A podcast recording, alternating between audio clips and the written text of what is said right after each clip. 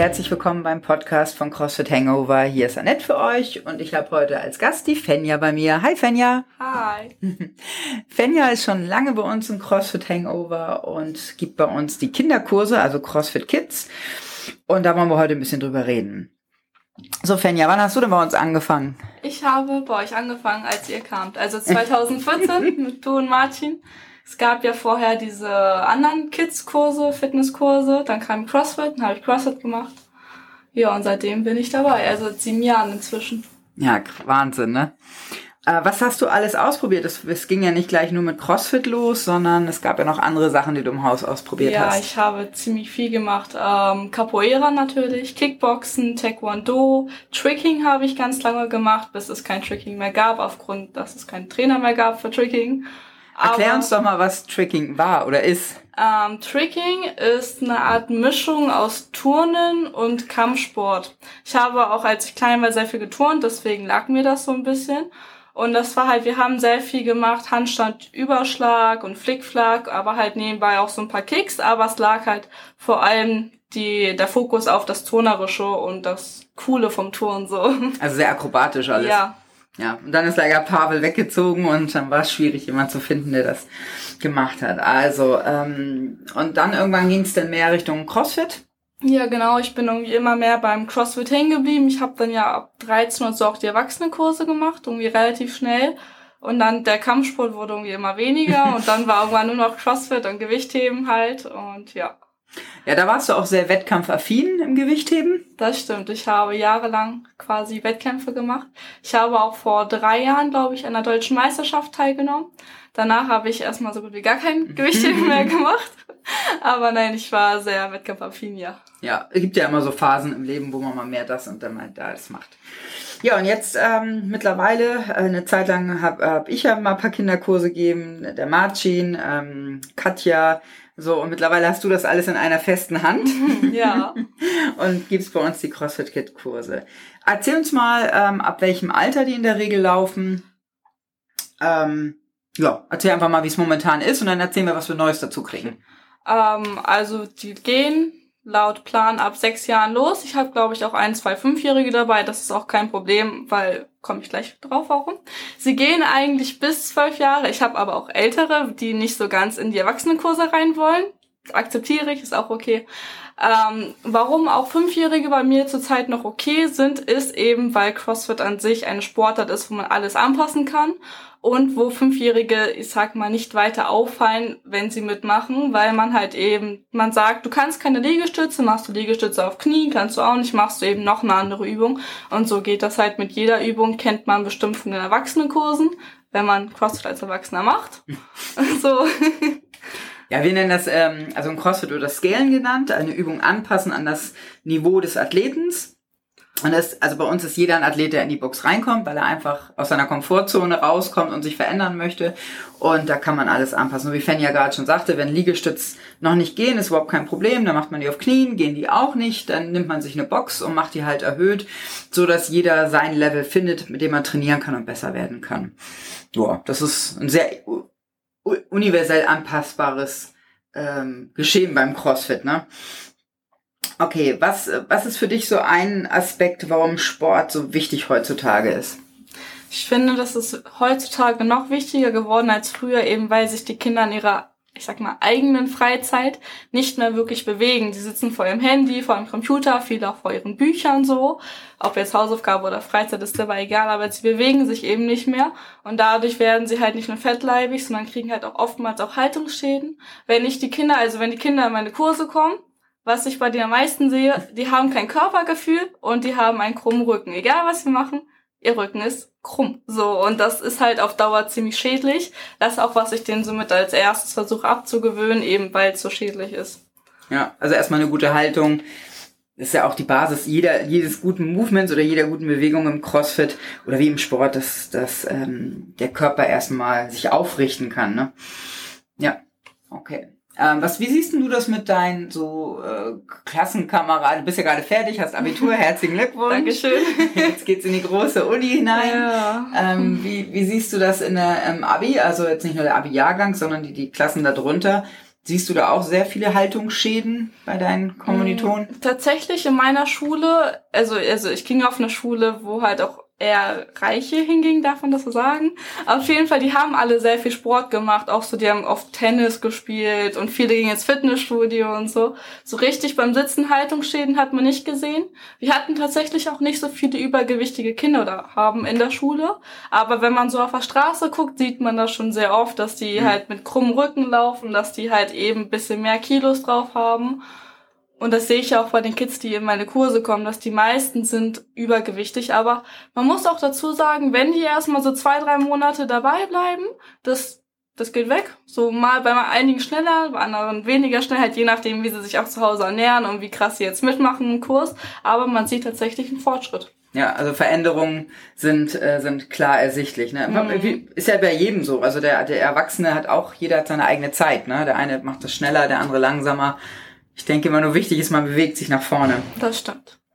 Ähm, ja, du sagtest ähm, oder so, ähm, dass das Schulsport nicht zwangsläufig sehr hilfreich ist. Was für Erfahrungen hast du da gemacht? Meine Erfahrung mit Schulsport, ähm, naja, ich mache schon seit ich fünf bin, also ich bin seit ich fünf, vier bin ziemlich sportlich, aber ich habe Schulsport immer gehasst. Also einerseits, man nimmt da halt so Sachen dran, so Fußball zum Beispiel, die einem so gar nicht interessieren. Und dann ist es ganz oft auch so, dass halt Hälfte der Klassen mit unmotiviert ist, dass man sich sowieso nicht so richtig bewegt, auch nicht wirklich anstrengt. Und dass es eigentlich immer mehr so Larifari-Training ist mit so mehr oder minder Techniktraining in der Sportart, die man gerade macht. Teilweise halt eher minder, weil der Lehrer es selber nicht kann.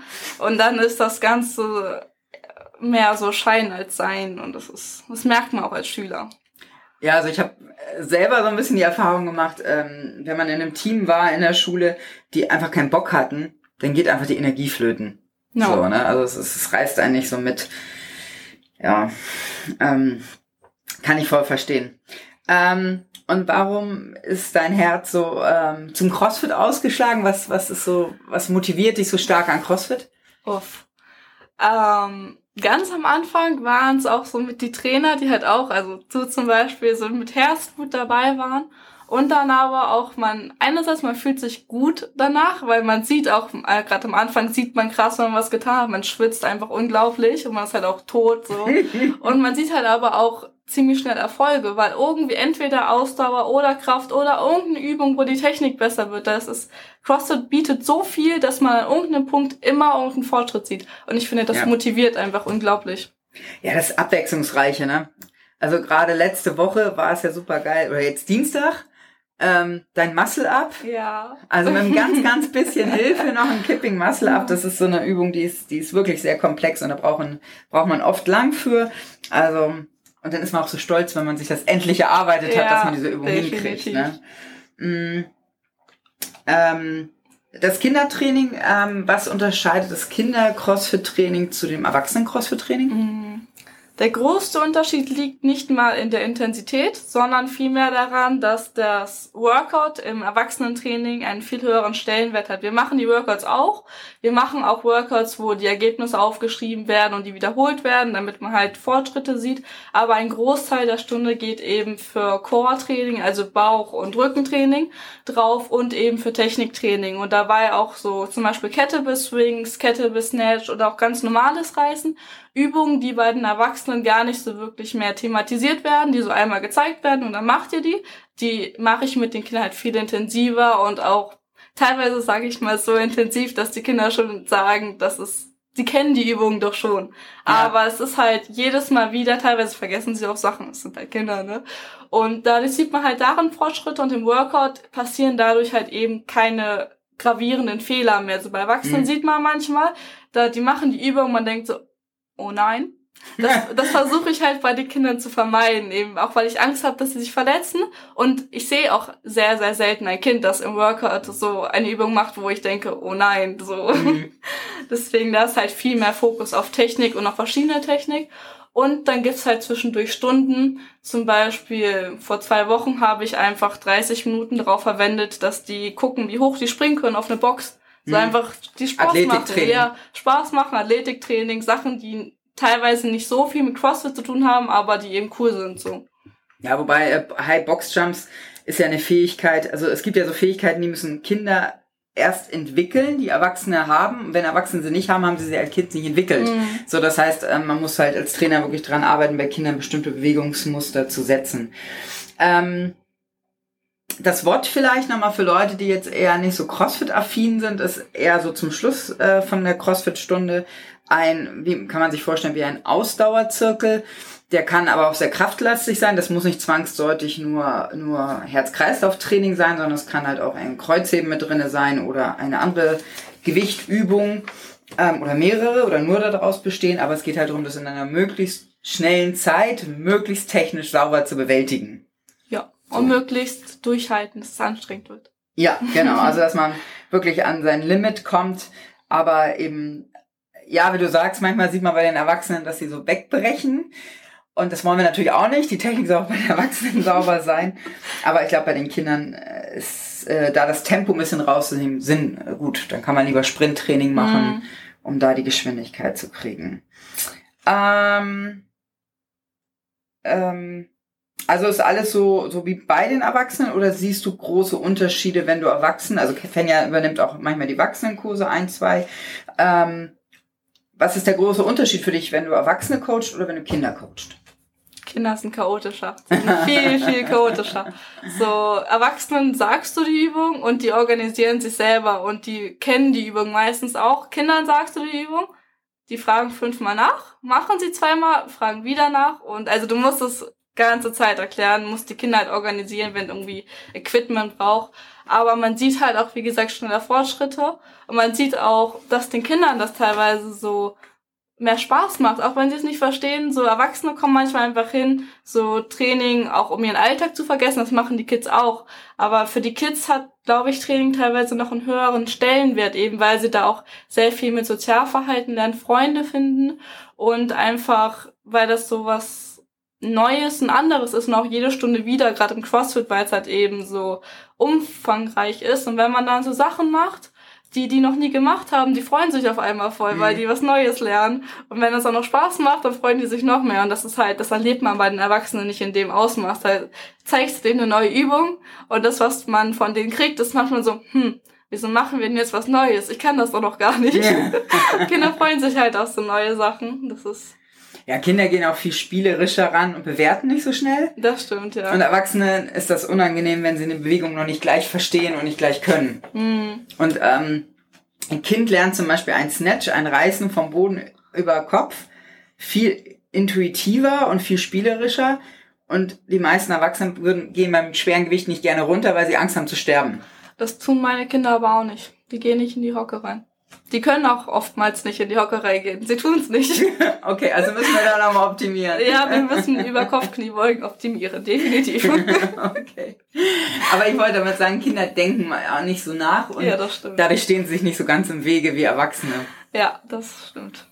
Ähm, kann man sich, also kannst, kann man sagen, okay, die Stunde ist so aufgebaut, genau wie bei den Erwachsenen, oder? Ähm, nein, also vom groben Prinzip ja, es gibt Aufwärmen, Technik, Workout, aber es gibt bei uns ist halt, bei mir, wie auch immer, Aufwärmen, dann gibt's halt, wie gesagt, immer diesen Core-Teil, der auch nicht immer nur, nur Bauch und Rücken umfasst, sondern auch mal Arme. Ich habe so eine Übung, die heißt Arme halten, da hält man einfach die Arme zur Seite weg, habe ich vom Gymnastics geklaut. Ja. Ähm, und andere Übungen, und dann kommt halt eben Technik-Part und dann kommt das Workout und danach kommt immer noch Dehnen. Das heißt, jede Stunde dehne ich mich mit den Kindern, weil ich halt auch gemerkt habe, die Kinder haben absolut keine Dehnung mehr, keine Flexibilität.